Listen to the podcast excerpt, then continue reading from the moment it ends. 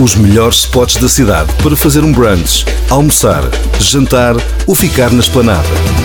Siga as dicas do editor de comida da NIT, NIT. Adriano Guerreiro.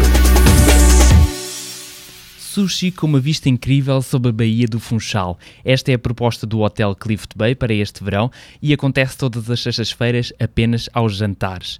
Este ano a iniciativa contou com a participação da chefe Luísa Castro e nos anos anteriores eh, foi o chefe Paulo Moraes quem preparou os vários pratos. O menu custa 38,50€ e tem várias propostas de sushi e sashimi para experimentar com vista para o oceano.